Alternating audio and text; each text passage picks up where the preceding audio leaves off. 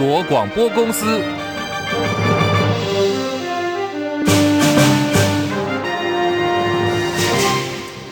大家好，欢迎收听中广新闻，我是黄丽凤。新闻开始关注，争取多时的不在籍投票终于迈出了第一步。不在籍投票在今年选前选后都成为热门的话题，也被国民党立委视为新国会推动改革的政见之一。行政院会在今天拍板，中央选委会所提出来的全国性公民投票不在籍投票法草案，将函请立法院审议。草案当中规划以移转投票的方式实施不在籍投票，有投票。全人一律适用，可是呢，必须要事先提出申请。国民党立委王宏威痛批中选会现在只提了公投不在籍投票，是在敷衍民意。因为民众所希望的是所有的投票都能够不在籍，中选会却只开放公投不在籍，等同呢修法只做了一半。中选会说明推动不在籍投票，采取先公投后选举，主要的考量是选务的安定性，还有社会的信任基础，作为日后办理选务时候的参考依据。有一艘大陆快艇跟我方海巡船在追逐的时候翻覆，造成两名大陆船员死亡，连日来引发了金厦海域的紧张，还有两岸对立。国民党立委质疑说，海巡人船为什么都拿不出搜证的影像？海巡署的解释是，当天执勤的十吨级以下巡逻艇密录器并不是标准配备，没有搜证影片，并没有违规。明年的时候呢，海巡署将会一口气采购三千具密录器。李仁月报道。金厦海域情势紧张，现在传出海巡人员在追逐大陆快艇的时候没有搜证影片，引发国民党立委质疑是隐匿。海巡署副署长张忠龙表示，当天执勤的是十吨级以下的 CP 巡逻艇，密录器并不是标配。不过执勤时规定要使用手持式摄录影机，因为高速追逐登检的过程当中剧烈晃动，所以船员没有及时使用。但是没有影片并不影响责任归属的判定。然而张忠龙也说，海巡署已经检讨强化设备和训练，编列了一百一十四年到一百一十七年的忠诚计划，在一百一十一十四年会筹补三千零六十一具的密录器，另外从一百一十五到一百一十七年，每年会筹补两百四十具。陆委会副主委梁文杰也指出，类似执法案件在金厦水域经常发生。陆委会虽然遗憾，但是支持海巡署继续执法。他强调，两位大陆生还者在第一时间都经过金门地检署的侦讯，过程都有笔录和录影，希望国人能够相信我方司法机关的独立性以及公正性。中广记者李仁月在台北报道。两名大陆死者家属今天还在金门处理善后，对于海巡单位拿不出搜证影片是不放过的。国台办也严正要求台湾方面必须尽快的公布事实真相，严惩相关的责任人员，满足遇难者家属合理的诉求。另外呢，也。只说台湾方面必须给一个明确的交代，这个国台办的诉求呢，也登上了微博的热搜第一。国民党立委就质疑说，从疫苗采购到这次的帆船事件，只要是碰到了重大争议事件，有些资料呢，在民进党政府的手中就会突然不见了，或者是突然间被隐匿掉了。民进党政府应该要告诉国人事实的真相。由桃园市政府主办二十一号开展的桃园灯会相关的宣传影片，今天被踢爆。说自我矮化为中国台湾，这是民进党桃园市议员黄琼慧抓包。厂商在粉砖的宣传短片用简体字出现了“中国台湾”字样。我们的桃园市政府完全不演了，就是利用行政资源来自我矮化，同时向中国来输成“中国台湾”这种字眼，根本就不应该出现在我们桃园灯会的宣传影片中。真的是让人大开眼界，呼吁桃园市政府要出面说明，并且道歉。黄琼慧还说，承接活动的厂商也是来自于对岸大陆。去年八月份曾经主办了西塘古镇的汉服文化周，而我们的金曲奖作曲人方文山也是这个活动的发起人之一。桃园市管理局局长周伯莹澄清，这支影片呢，并不是由市政府所规划的，不知道是谁在什么时间所拍摄的。我们事前也没有规划任何一支这样子的影片，这支影片属于何人拍摄、什么时候拍摄，我们都不清楚。不过，我们必须严正谴责任何利用我们的活动来政治化、标签化。好，引发争议的这个短片呢，已经在被爆出来之后紧急下架。这里是中国广播公司。六点新闻夜。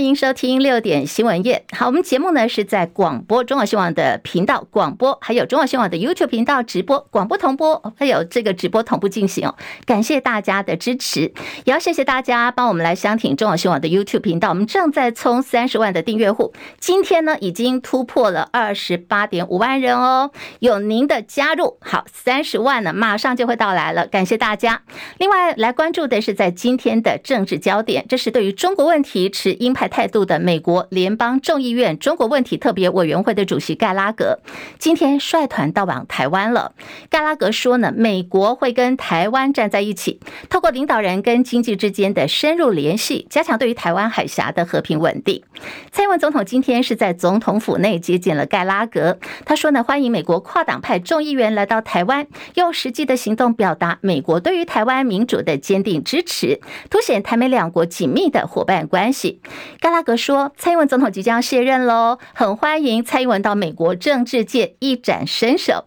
那么蔡英文听了就大笑，对他比了一个手势，叫做 “OK”。访问团除了觐见蔡英文，也拜会了准总统赖清德，还有副总统当选萧美琴，也安排个行程呢，要跟立法院长韩国瑜来见面。来看到是今天傍晚最新哦，在立法院，这是有关于朝野协商。明天礼拜五，到底要邀请行政院长陈建仁来进行实案专案报告呢？在韩国瑜今天下午四点钟邀集了三党团进行朝野协商，一锤定音。好，已经决定了，才是在明天就邀请行政院长陈建仁率领阁员，针对民进党执政八年实案总检讨要进行专案报告，同时也被质询。刚提到这个盖拉格访问台湾，就在这个盖拉格访问台湾之际，美国方面宣布二十三亿元的对台军售案，这是美国国务院批准先进战术数据链的系统升级计划跟相关的设备，总金额高达有七千五百万美元。这是台湾在今年的一月十三号总统大选结束后，那么现在又面对到台海局势紧张哦，美国在今年第一次对台军售，将强化通讯跟网络安全，提供的内容包括。是基础设施允许战术讯息的安全传递，提高台湾对于当前还有未来威胁的能力。总人数的参与呢，可能要两百多名的美国人员，还有两百名美国承包商代表，总共是一个四百人的规模来到台湾，会提供给台湾技术方面的协助跟相关的服务，也是美国总统拜登就任以来，拜登政府在二零二一年以来第十三度宣布了对台军售。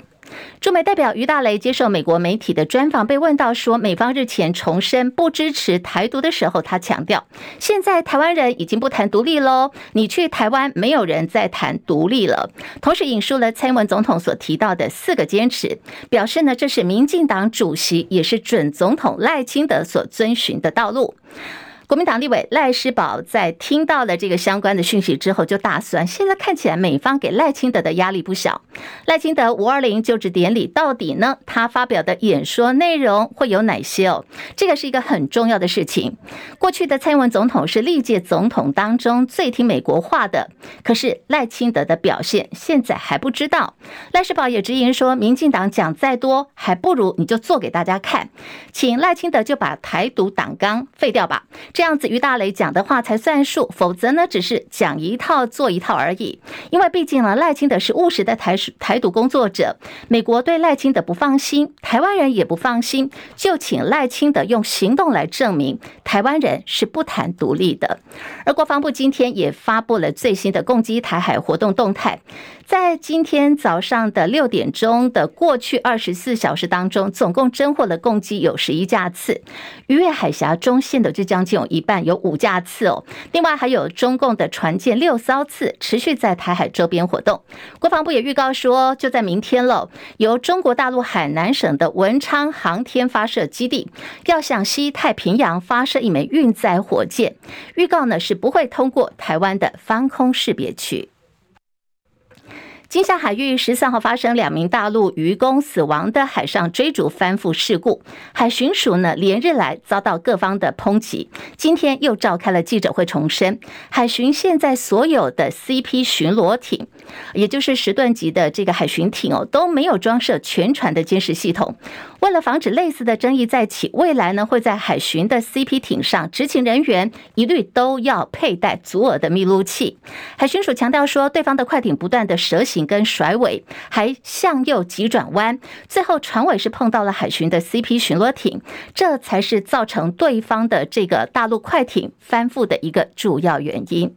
而这艘大陆快艇跟我方的海巡船在高速追逐的时候翻覆，造成两人死亡，引发了金厦海域的情势紧张。现在台海情势呢也进一步升温了。对此，新党主席吴成典就说：“其实这个事情看起来现在呢两岸是紧张的，可是或许它也是一个两岸的转机。呼吁准总统赖清德就派一个特使或者是代表来来到金门，妥适的处理这件事情。”你这个赖清德最近在到处在谢票，也应该到我们金门来谢谢票啊，来表达整个关怀这个事情啊，啊，那不然你也派个特使啊，派个代表来啊，那这种事情就良这就良性循环，而不要让这敌意螺旋啊，继续再往往往那个那个那个很糟糕的地方发展，那是对我们是不利的啊，所以我呼吁两岸和好。这个是现在呢，在金门所传出，希望两岸能够和好。食药署跟台中市年前同步复验了同一包国产台糖冷冻安心屯梅花猪肉片，结果呢，包括了中央跟地方都检出不得检出的瘦肉精西布特罗。食药署昨天下午开了食安专家会议进行讨论。今天传出呢，在昨天有列席的台中市食安处的人员泪洒会场，觉得好委屈哦。台中市卫生局证实的确有这个情况。那么对于昨天的这个会议内容，卫生单位跟与会的人员都三缄其口，没有透露细节。根据了解，可能呢是跟昨天的这个专家会议的重点是放在实验室的污染。当时呢，台中市卫生局的组员在现场说明的时候，想到事件发生以来哦，被各方包括了民意代表抹黑质疑呀。心里头觉得好委屈，讲着讲着就泪洒会场了。台中市卫生局局长曾子展表示，食安处复验公开，让食药署的人员、专家学者都全程参与，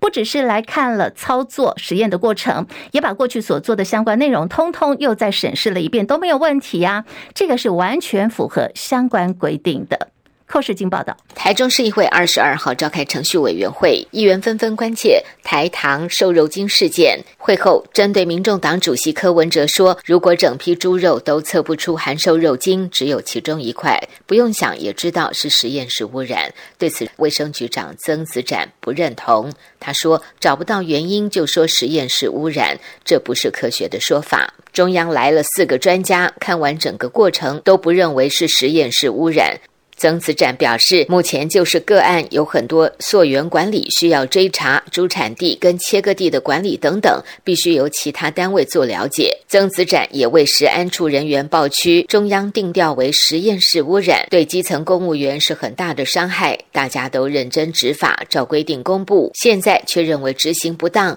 未来恐怕有寒蝉效应，以后若有食安异常，公务员都不敢公布，或者干脆规范有异常都给中央决定，地方就不用承担指责、抹黑和挑战。中广记者寇世金。在台中市报道，好委屈的呢，还有就是徐巧芯哦，这是民进党立委黄杰跟国民党立委徐巧芯在立法院为了食安的议题发生了肢体冲突之后，民进党高雄市党部呢，竟然是在社群网站 Threads 发文讥讽徐巧芯又矮又胖，身高不如黄杰高，也比黄杰丑，引发了网友的挞伐。民进党高雄市党部紧急删文了，坦言用词有待检讨。不过呢，整件事情一路延烧，今天也成为政坛的焦点。像是台北市长蒋万就声援徐巧芯啊，徐巧芯是很认真的，长得很漂亮。民进党用这样的方式进行人身攻击，才是格局矮、心态丑。我觉得以这样的方式来进行人身攻击，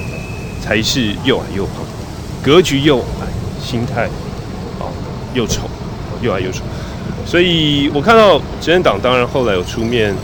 说明道歉，但是也不应该以用词不当啊、轻描淡写的带过去。我个人还是要帮巧芯委员平反一下，我觉得她其实非常认真、非常漂亮、非常美丽，认真的女性最受呃人喜爱。好，我们来听听两个当事人的说法。先来看黄杰怎么说。黄杰表示呢，他有骂过别人相由心生、丑到不行的。是徐巧芯本人。建议徐巧芯呢，也要向当事人道歉，才能够以德服人，而不是徐巧芯能，别人就不能。徐巧芯回应说，他先前确实曾经说过，他说我讲的是周玉蔻相由心生，丑到不行。这个呢是在讲周玉蔻的心态，因为心术不正啊，你才会产生令人作呕的气质。这个应该是全民共识哦。平常对他外表身材攻击的人很多啊，徐巧芯说我自己是不是很在意啦？可是这次呢那就不一样了，这次是民进党高雄市党部的账号，这是民进党的党机器，诶，民进党中央应该表态，而且妇女部呢也应该要出来道歉，不能够因为说，哎，黄杰到了立法院表现不好，你就来护航。国民党立委洪孟楷说，国民党拒绝恶意的人身攻击，女性并不是弱势啊，不应该因为外表就被攻击了。点名民进党中央必须要表态，说你的态度是什么？那么党主席赖清德，你的态度又是什么？公开为这个歧视外貌的言论来道歉。好，国民党方面炮声隆隆，在今天下午赖清德也说话了，对于外貌羞辱争议啊，准总统民进党党主席赖清德出手。民进党中央党部在今天发函给各县市党部，提醒哦，各县市的党部跟党公职人员都应该要避免歧视，还有人身攻击言论。在这份由中央党部居民所发出的这个公函当中，说日后如果有性别平等议题或者是教育训练的需求，请洽中央党部性平部。而这个公文呢，也由党主席赖清德跟副秘书长何博文亲自盖了章。屏东县议会的议长周典论涉嫌在总统大选的时候，为了要挺这个红海的创办人郭台铭哦，他帮郭董来收购连署书，去年底遭到了屏东地方法院裁定收押禁见，现在呢都一直是被关押的。这个案子，屏东地检署在今天宣布侦查终结，依照违反总统副总统选举罢免法，将周典论提起公诉，而同案潮州镇的镇长周品全等四人，则是获得了缓起诉处分。温兰奎报道。经过将近两个月的侦办，屏东地检署二十二号侦结起诉屏东县议会议长周典论，专案检察官陈进惠说明了调查结果。由被告周姓议长于一百一十二年九月初某日晚间，在其住处交付新台币一百五十万元给被告周姓镇长，在于一百一十二年九月中旬某日晚间，在其住处。交付三百五十万元给被告周姓镇长及陈姓被告，要求其等以每份联署书五百元之对价，向他人搜集联署书。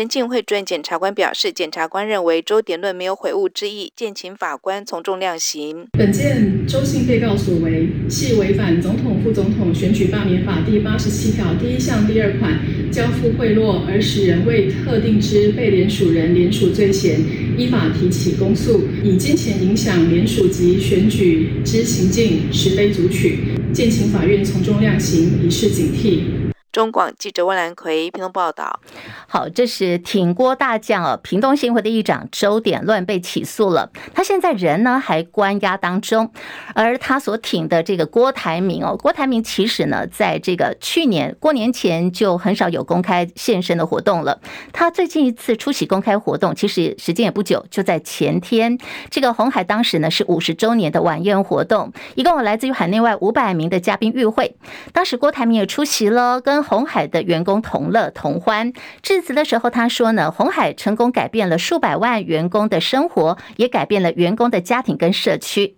自己是创办人，也感到自豪。鸿海富士康模式呢，也成为一个经济结构的基础，培养人才的制造平台。二零二四的总统大选结束，赖清德跟萧美琴胜选，将会在今年的五月二十号就任。有媒体披露说，新款的总统防弹座车也要启用喽。外传可能是由蔡英文时代的欧迪改成了 BMW 的七系列特规房车。对此呢，有媒体就去问了国安局，国安局给的答案是，现在正在进行交车跟验收的采购程序哦。那么针对这个车辆的品牌还有型号，等到这个相关的程序作业完成之后，就会对外公布了。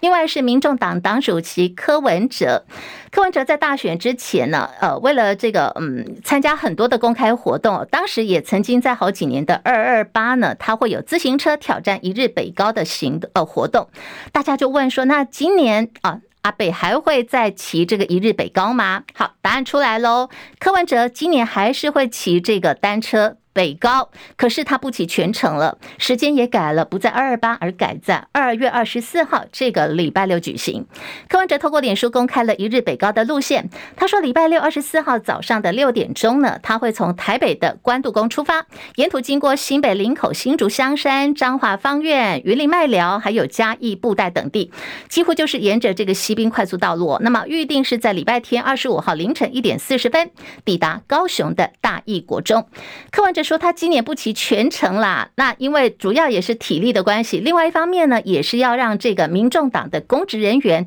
大家一起来参与，用接棒接力的方式完成。他表示，一个人走得快呀，一群人走得远。这次他邀请民众党公职一起加入骑车的行列，大家就接棒的方式完成。至于他自己也会骑，那么没有骑的时候会做什么呢？会继续的跟随车队，或许就会用直播主的方式哦，来陪伴大家一路的。坚持到终点。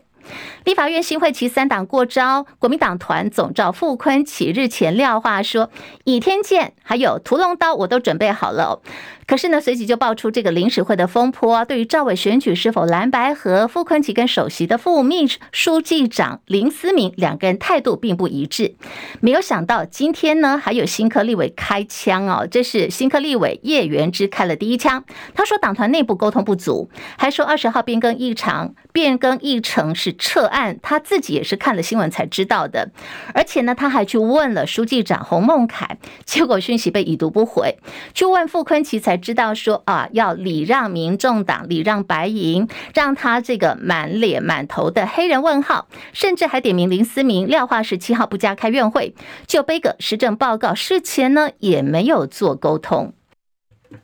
好，我们刚刚提到这个傅昆萁有放话，就是。屠龙刀还有倚天剑都准备好了，倚天剑是谁呢？今天有答案喽！来看看的是国民党团在今天开了记者会，党团书记长洪孟楷证实，徐巧芯呢要接任党团的副书记长这个职务。徐巧芯也说。我不是这个大家这个傅崐萁还有媒体所说的倚天剑啦，我呢我叫做好折凳，折起来的凳子哦，因为这个好折凳呢是七大武器之首，还随手都可以拿得到。那么或许呃有些朋友不了解什么叫好折凳哦，其实在这个星爷周星驰的电影当中，你看到很多的电影的画面跟场景，要打架的时候随手就抄起了凳子，那么这个凳子原本呢可能是折起来的，抄起来之后就可以当成武器。哦，所以好折凳的奥妙之处呢，就是你平常呢是放在你随手可得的这个生活当中，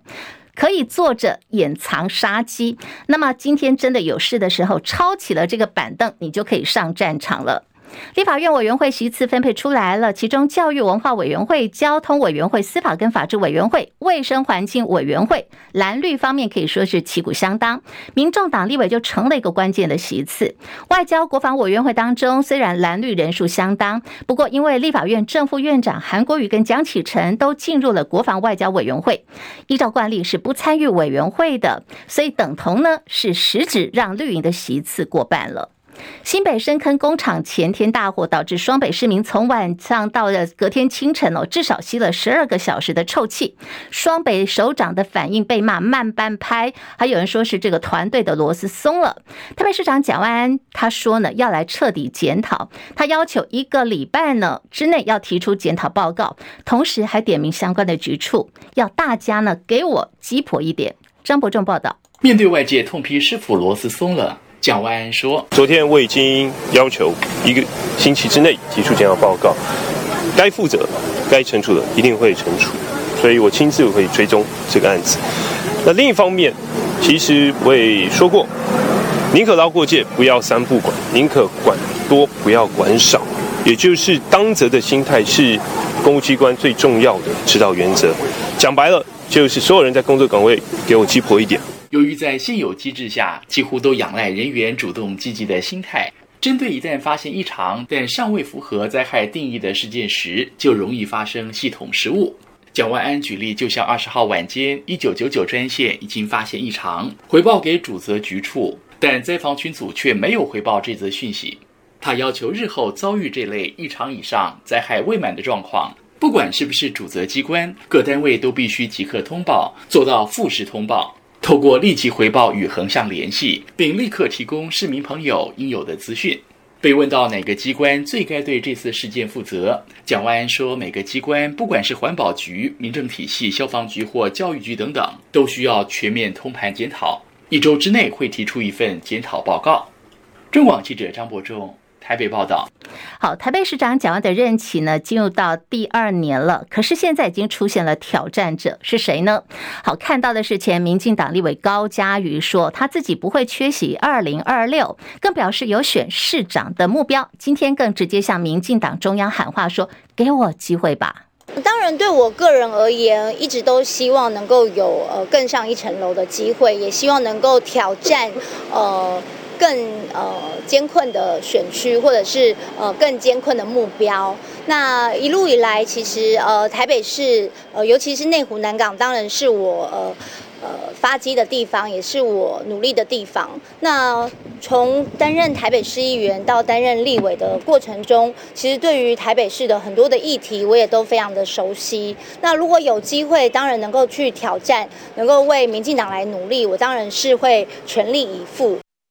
另外，在基隆市方面哦，因为这个东岸广场易主产权争议延烧，前后任的市长，也就是现在的谢国梁跟前任的林佑昌，连日来是隔空交火，各说各话。传出就有基隆市民在脸书社团发起了要罢免市长的行动。基隆市长谢国梁说，这是民进党在背后操作的。国民党基隆市党部主委吴国胜表示，国民党不会主动攻击别人，可是呢，面对攻击反击绝对不手软，正在计划要反制相关的律。人士，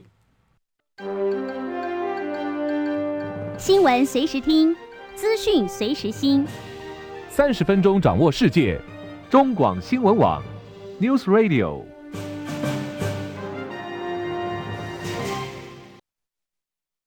现在时间来到十八点二十九分，我是主播黄丽凤，欢迎大家继续收听中广新闻业，提供给您的是广播，还有中广新闻网的 YouTube 直播，广播图还有直播呢是同步进行，也希望大家能够帮我们按赞、订阅、多多分享。中广新闻网的 YouTube 频道正在冲三十万的订阅，希望您的加入，有您的订阅呢，就能够帮我们来扩大中广新闻网的触及率，再次的感谢大家。持续关注的是财经市场焦点喽。我们看到就是辉达最新的财报远超乎市场的预期，就激励今天台股还有这个在呃美股盘后的股价呢，辉达部分表现急升了一成，也成为这是美股市场的一个大事件哦。不仅让创办人黄仁勋再写传奇，后市也会牵动台股的表现。AI 族群可能在攻高吗？马上连线的是资深财经记者张佳琪带来最新观察，佳琪上线了吗？是立凤，晚安。好，来看的是辉达股价创下历史新高，创办人黄仁勋身价也跟着水涨船高。他还说呢，AI 将达到引爆点。好，市场怎么看这一波的 AI 狂潮呢？佳琪。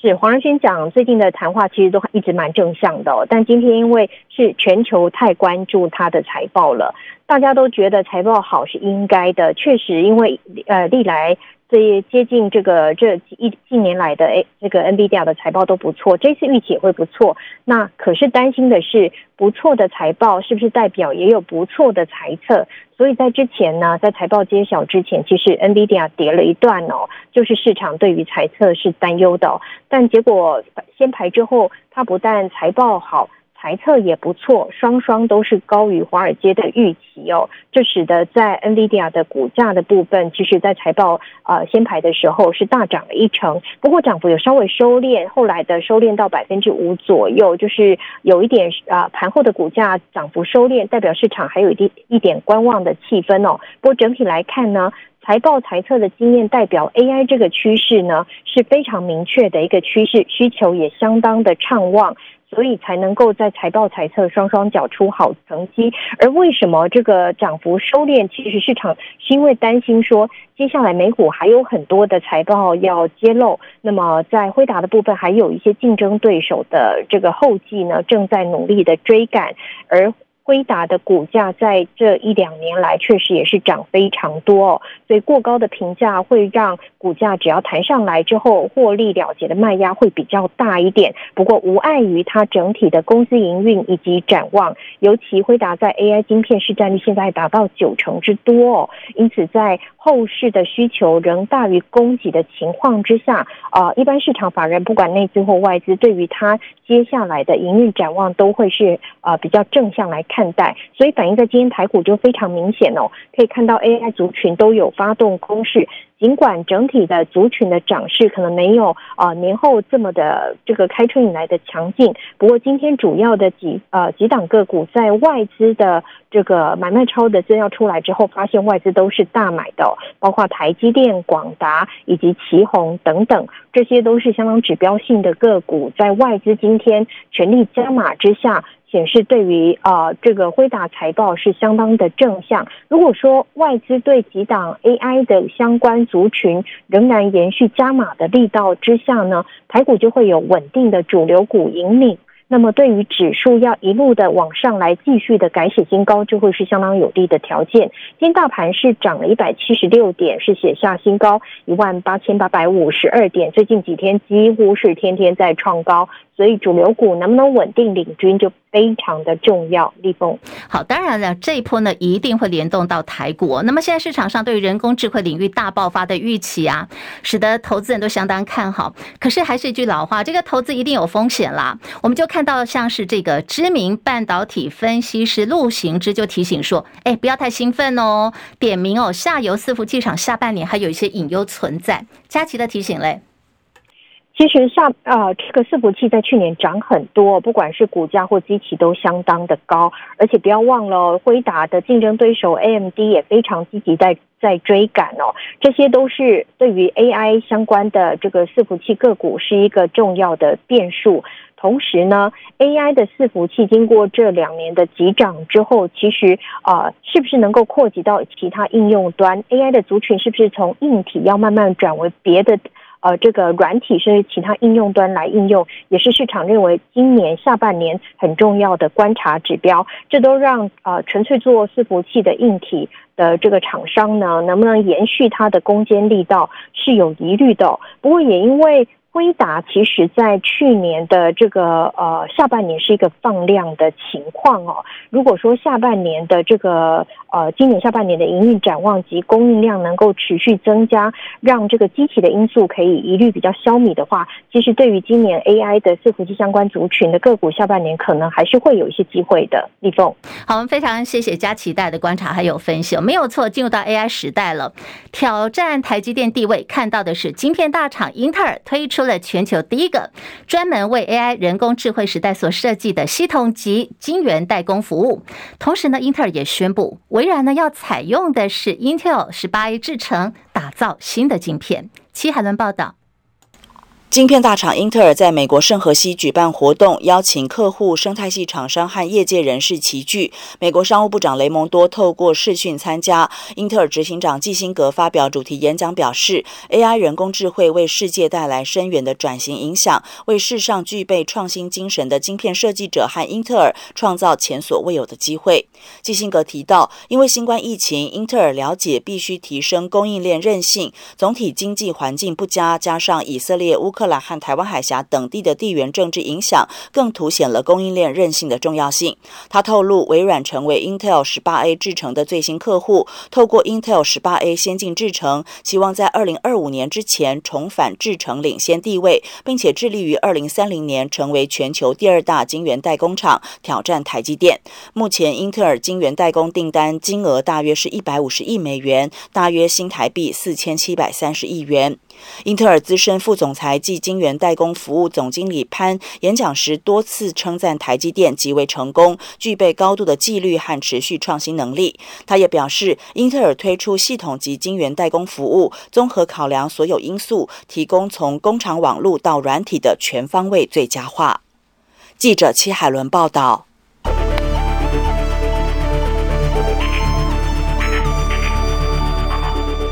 好，我们来看稍早呢收盘的台币汇率，今天是升值了一点九分，以三十一点五零六兑换一美元。台北股市今天大涨一百七十六点，收在一万八千八百五十二点，涨幅百分之零点九四，成交量放大到三千九百八十六点二五亿元。日本股市上扬了八百三十六点，收在三万九千零九十八点，涨幅有百分之二点一九。韩国股市上扬十点，两千六百六十四点哦。在港股方面也是上扬的。来到了一万六千七百四十二点，涨幅百分之一点四五，上涨两百三十九点。大陆股市，上海综合指数涨三十七点，两千九百八十八点，涨幅百分之一点二七。深圳成指来到九千零四十三点，上涨幅度百分之零点七六。印度股市也是上扬的格局，涨了五百三十五点，收在七万三千一百五十八点，今天涨幅百分之零点七四。好，在国际汇价方面看到的是欧元兑换美元一点零。零八五七美元兑换日元来到了一百五十点一六，一美元兑换七点一九零四人民币。黄金价格最新报价每盎司有两千零三十美元。以上是最新的财经资讯。另外，对于这个现在的上市贵公司最新看法，将近七成认同九二共识，希望能够借此恢复两岸的交流。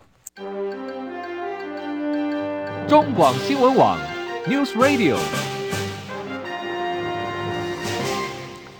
欢迎您继续收听中广新闻业，来关注的是因为偷拍不雅片，性侵多名女子闹得沸沸扬扬的富少李宗瑞，还记得他吗？他现在呢已经在狱中服刑哦，他很会做花灯哦，已经连续三年获奖了。今年台湾灯会在台南有看到，分别是在安平区还有高铁设置了两大灯区。那么安平灯区在过年前就已经先开放了，高铁灯区呢预定在这个礼拜六二十四号正式登场。今年。年在这个呃法务部的矫正机关，也就是监狱方面哦，花灯比赛的灯王是由台南第二监狱的作品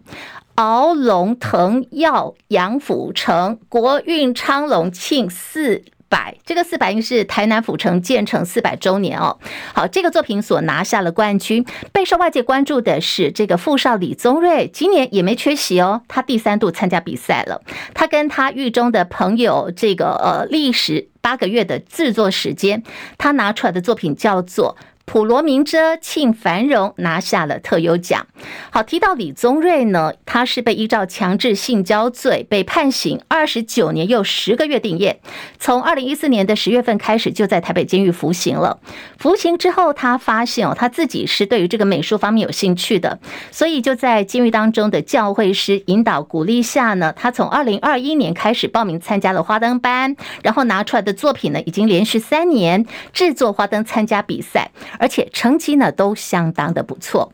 西班牙有一名五十七岁的女艺术家，名字叫做艾丽西亚。她说她要结婚了，这个结婚对象引发大家的讨论哦。原来这个她的对象男朋友亚历克不是真的人哦，他是一个 AI 男朋友。亚历克斯呢不是人，也不是物体，他就是一个人工智慧所产生的一种全像的投影。看起来有点像这个电影当中，你会看到一种虚拟的人哈。那么现在综合外媒报道，这名女子艾丽西亚的看法是，Alex 是她最好的伙伴。虽然呢不能够给他实质的温暖的拥抱，可是可以陪着他一起吃饭呐，一起洗碗，一起聊天，让他可以摆脱孤独的感觉。美国商务部长雷蒙多以线上的方式来参与晶片大厂英特尔的活动。他说，如果美国想要在半导体产业领导世界的话，就需要第二个晶片法案。戚海伦报道。晶片大厂英特尔针对晶圆代工举办活动，美国商务部长雷蒙多线上参与。他表示，半导体产业太过依赖部分亚洲国家生产用在医疗和汽车的各种晶片，现在是我们的时刻，需要在美国生产更多晶片。雷蒙多说明，不是所有晶片都要在美国生产，但必须分散半导体晶片的生产地点，尤其是发展 AI 人工智慧不可或缺的先进晶片。他强调，美国如果想在半导体产业领导世界，要重拾半导体供应链领导地位，一个晶片法案不够，需要第二个晶片法案，或者是某种持续投资。雷蒙多说，英特尔是美国冠军企业，在这次振兴当中可以发挥重大作用。英特尔该为即将宣布的晶片法案资金做好准备。另外，先前白宫曾经表示，美国晶片法案将投入一百一十亿美元，大约三千四百五十四亿台币政府资金，用在扶植美国半导体相关研发计划，也将成立美国国家半导体技术中心。记者戚海伦报道。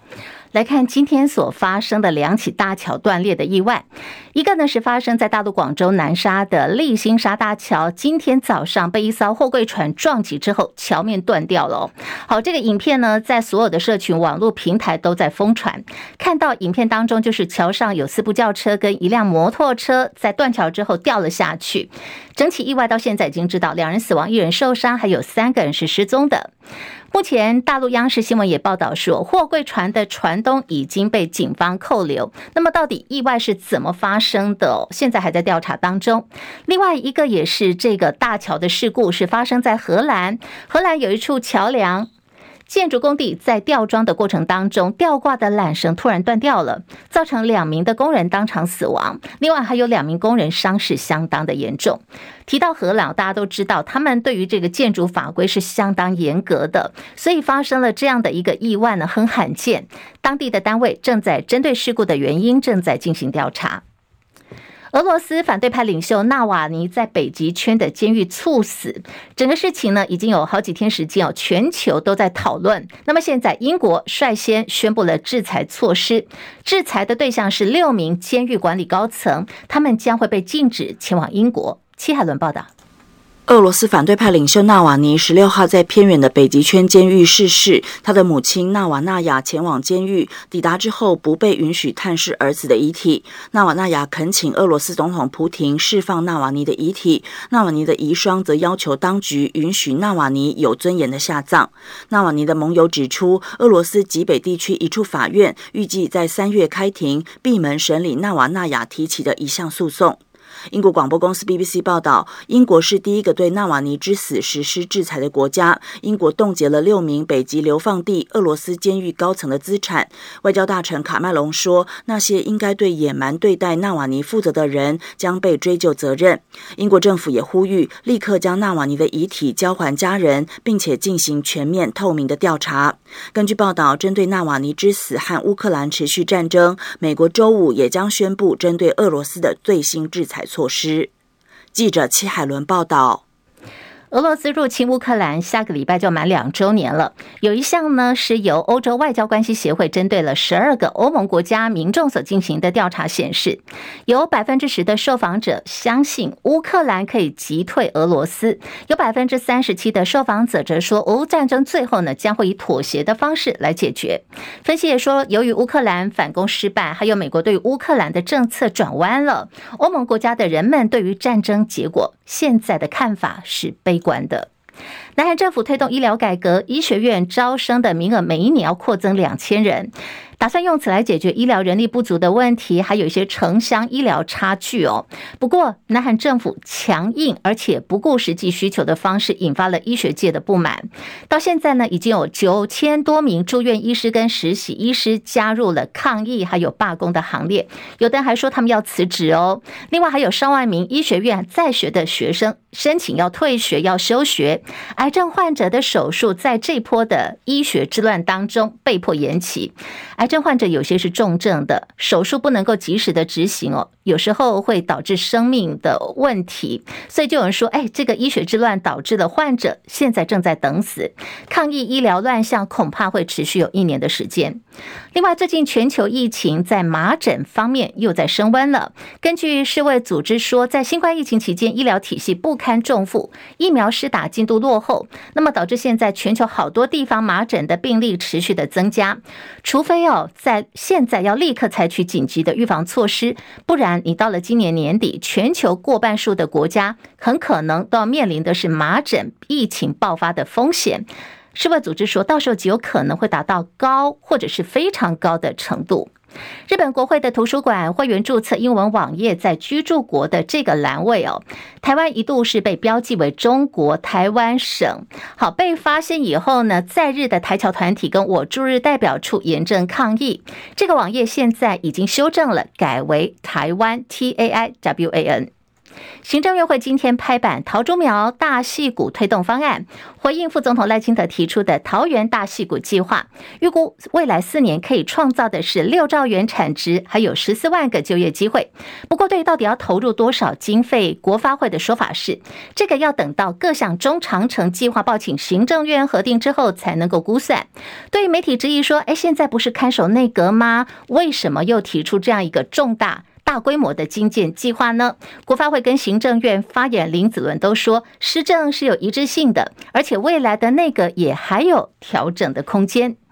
我方赴陆团喊停，六月份以后要禁止出团，引发了观光旅游业界的担忧，扬言呢五二零要走上街头抗议。行政院副院长郑文灿今天释出了这个案子可能会有转机。光署是今天在台北圆山大饭店表扬了一百五十六位国内外的观光从业人员。行政院副院长郑文灿致辞的时候说呢，在今年六月份之前，希望两岸的关系能够缓和，对岸开放陆客团来台湾，两岸的旅游。能够有好的转机，两岸观光即将柳暗花明吗？我们来听哦，交通部长王国才怎么说？我们现在是等待一个善意，对岸一个善意啊。当对岸的善意来的时候，也就是柳暗花明的时候，我们也期待。我想说，两岸观光除了这个政府这边跟对方尽量来对话以外，我觉得说观光业者你们是这一年的最大力量啊。也也在对岸都发生了，请他们要赶快来开放啊！我们等这个善意回应，希望迅速恢复两岸。好，我们来整理这个王国才跟郑文灿的说法，也就是说呢，假如在六月份之前，两岸之间可以营造更好的氛围，两岸关系可以和缓，对岸能够开放陆客团来台湾，不管这里头是哪一个条件有达到，只要是往好的方向走，六月一号也不是绝对的日期哦，希望能够有好的转机。郑文灿说，这个就是大家的期盼了。记得这个过年的时候有一个很热的新闻，叫做欧洲二十一万的旅游团哦到意大利，相关的争议呢，从过年一路延烧到今天。我们看到这是作家黄大米，他日前花了二十一万元报名加利利意大利团，结果他在脸书一直发文说他是住到了烟水房啦，就引来了正反两极的讨论。好，但是呢，其实不只是黄大米哦，也有网友在抱怨说，参加的是同一家旅行社二月四号的意大利团，餐点。也是不错啦，可是住宿方面又有问题了。说是在罗马住到的五星饭店，厕所不停的发出很大水流声哦，必得。实在不得已，晚上睡觉还要戴耳塞。餐厅的地板脏到会哎会滑倒哦，才发现说 Google 评论竟然只有二点八颗星。对此业者说，每个人感受不一样，接受尊重这个网友的看法，也不想再回应，再次的陷入讨论了。也说其实出团前就举办说明会哦。好，对于这个相关的呃定型化契约，其实大家买一些旅游的一些产品的时候呢，一定要看清楚。台湾一哥林昀儒桌球教父庄智渊领台湾男团出征在韩国釜山举行的世界桌球团体锦标赛，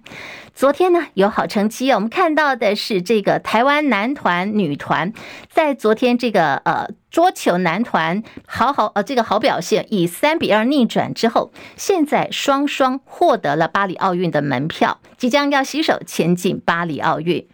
今年元月份，总共有超过了两百六十八万多名的外国访客到了日本去观光，连续八个月单月超过了两百多万人去这个日本观光哦，跟疫情前二零一七年元月份的人数是差不多的。好，现在外界看日本的这个观光呢，已经恢复到疫情前的水平了。那么这里头呢，南韩还有台湾跟澳洲的旅客数呢，是各自创下了日本观光局从一九六四年有调查以来单月新高纪录。所以啦，日本的观光可以恢复到疫情前的水平，而且这个速度这么快哦，其实。我们我们的台湾人民呢是有这个卓越贡献的。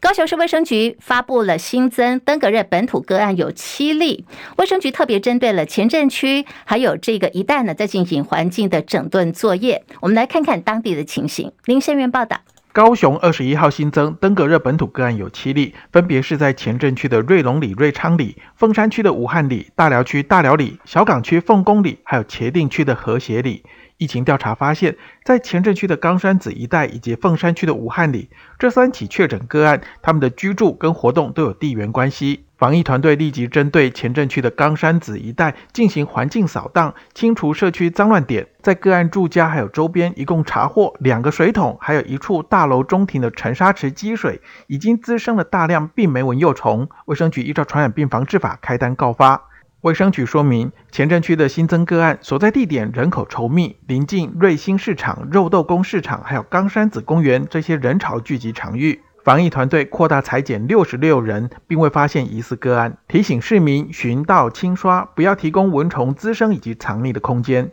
中广记者林宪元高雄报道。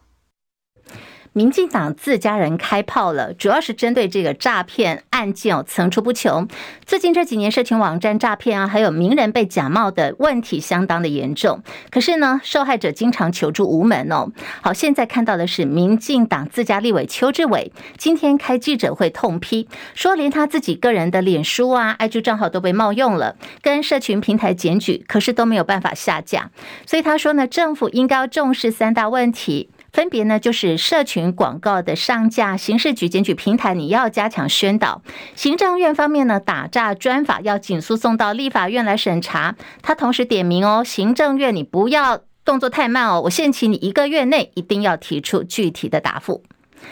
新竹市长高虹安被指控担任民众党不分区立委期间诈领了助理呃助理的补助费，之后呢又跟这个旅美教授翁达瑞，本名叫做陈时奋，两人闹上了法庭。网红四叉猫刘宇呢曾经预告说，高虹安在今年三月份跟五月份呢总共有十二场的开庭的这个场次哦，今天其中两场开放了这个旁听的登记，哎，刘宇就炫耀说他有抢到两场的旁听了，还说。这么密集的开庭，可能在今年的七月份到八月份就会做出一审的宣判。台中市旅游团传出同台中买了餐点之后呢，就分两部九人座，一路到这个新竹司马库斯去旅游去赏樱花。结果呢，哎呀，十多名团员都还没有好好赏樱花，在半路上就上吐下泻了，疑似呢是食物中毒。台中市政府今天说，已经去稽查这个早餐店还有饭卷业者，确实有发现疏失哦，像是部分的食材没有覆盖好，责令业者即日起要暂停作业，一直到改善完成。同时呢，也把把这个裁剪拿去化验了，预定在两个礼拜之内结果就会出来。如果有检出病原菌的话，一定会追究业者的责任，依法开罚。喜欢吃草莓吗？过去这个日本草莓进口经常被说有这个农药残留嘛。好，我们看到。台湾的这个本土产，现在我们自己生产种出来的草莓呢，最近也到盛产期喽。哎，不错耶，今年的草莓价格有压了下来哈，看到是降价六成左右。虽然说在农历年前，因为有这个病虫害的影响，草莓的产量传出来说大减三成，价格涨了很多。不过，嗯，现在年后看到就是说，哎，消息出来说它降价六成，记得吗？过年前这个草莓的价格每台斤飙破六百块钱呢，是。实在是买不下手。好，现在看起来就是，哎，最近草莓长得不错，产量大增了，产地价格就开始直直降。如果说你买的不要太大颗的话，草莓的价格来到了每斤大概一百元左右。大家可以利用这个生产期，可以。吃一下我们本土生产的草莓的风味。现在时间是晚餐时间哦，哎，等一下的这个饭后水果有没有考虑吃吃我们台湾自己生产的草莓呢？另外是这个辣椒酱还有火锅蘸酱，传出呢也验验出来有这个致癌物苏丹红。苏丹红经常会被拿来做一些辣椒粉的原料。那么现在各地呢都已经预防性的下架。最新的一波呢是来自于彰化卫生局有发现这个市售的辣椒酱跟连锁火锅餐厅的辣椒蘸酱也沦陷了，所以已经出手把这些相关的这个产品通通都下架。礼拜六就是元宵节喽，元宵跟汤圆有什么差别呢？大家知道吗？好，这个汤圆呢是用搓的。在手两个手掌合起来这样搓。那么汤呃元宵呢，你是用摇的，有没有看到拿着这个竹筛子用摇的元宵？